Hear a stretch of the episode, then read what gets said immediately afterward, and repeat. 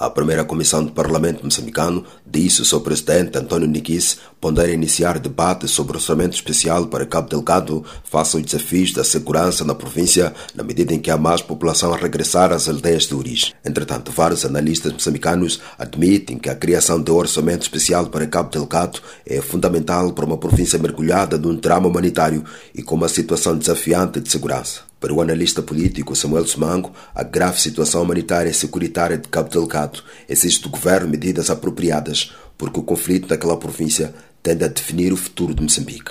Quero acreditar que é nesta, nesta procura de medidas que a primeira comissão da Assembleia da República propõe a existência de um orçamento especial para Cabo Delgado.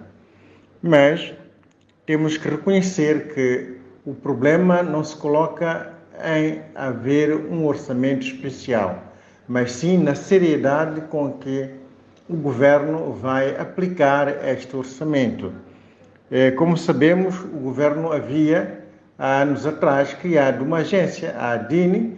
Entretanto, esta agência não tem feito quase nada para mitigar ou mesmo para resolver os problemas graves humanitários que Cabo Delgado tem. Alertou o Centro Universitário de Ciências Políticas, lembrando a falhada implementação da Agência de Desenvolvimento Integrado do Norte, ADIN. Com as vilas devastadas pela guerra, as populações têm um tecido social rasgado e com a economia parada, prosseguiu Samuel Manco, insistindo ser igualmente importante criar competência nos governos locais e que a corrupção seja afastada deste orçamento. O que o governo nos tem provado é que há pouca seriedade eh, em atender casos de calamidades, casos como eh, estes de terrorismo. Por sua vez, o sociólogo João Feijó defende que o orçamento especial corrigiria as assimetrias que fizeram incluir a guerra em Cabo Delgado e peca por ser tardia numa província largamente afetada pela guerra e com apoio internacional paliativo. Contudo, mostrou-se reticente sobre a eficácia da ferramenta econômica que vai a debate. Primeiro, é a questão do timing. Estamos nas vésperas de eleições, até que ponto é que isto se traduz numa preocupação uh, genuína de reformas e de descentralização do orçamento, ou até que ponto é que isto é apenas uma, mais uma propaganda política.